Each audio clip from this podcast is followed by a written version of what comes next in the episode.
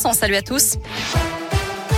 Et on débute avec ce double accident aux alentours de midi sur la RN 88 à la limite de la Loire et de la Haute-Loire. La conductrice d'une voiture sans permis et roulant à contresens a tout d'abord été à l'origine d'un accident matériel. Quelques minutes plus tard, elle a heurté un poids lourd à Fraisse. Un choc violent, âgée d'environ 70 ans. La conductrice du véhicule sans permis a été prise en charge par le SAMU en arrêt cardio-respiratoire. Elle est malheureusement décédée. La RN 88 a été coupée dans le sens Le Puy-Givors le temps de l'intervention des secours. 8000 renforts supplémentaires jusqu'à la fin de l'année scolaire, c'est l'annonce aujourd'hui du ministre de l'Éducation pour répondre à la colère du monde enseignant.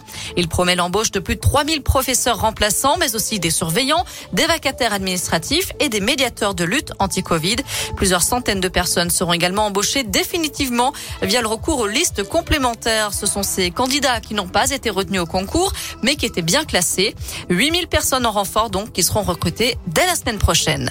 Le passe vaccinal de retour devant l'Assemblée nationale cet après-midi, puis au Sénat demain. Ce sont les députés qui auront le dernier mot ce week-end ou lundi, conséquence de l'échec de la commission paritaire hier.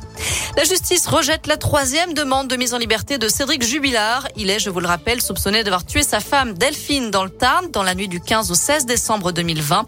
Les juges d'instruction en charge du dossier ont convoqué le peintre plaquiste pour un nouvel interrogatoire le 11 février. Ils transportent des milliers d'euros chaque jour au péril de leur vie. Les convoyeurs de fonds de l'agence Loomis étaient en grève aujourd'hui partout en France. Ils réclament une augmentation de leur salaire. S'il dure, ce mouvement pourrait entraîner des difficultés d'approvisionnement des distributeurs de billets. On passe au sport. C'est une légende des Verts. Dominique Rocheteau fête aujourd'hui son anniversaire. 67 bougies pour l'Ange Vert, ancien joueur évidemment de la grande époque de la SS, puis dirigeant du club avant de prendre sa retraite en 2019. Enfin, il y a du basket à suivre ce soir. La chorale de Rouen reçoit Fausse Provence à 20h à Vacheresse.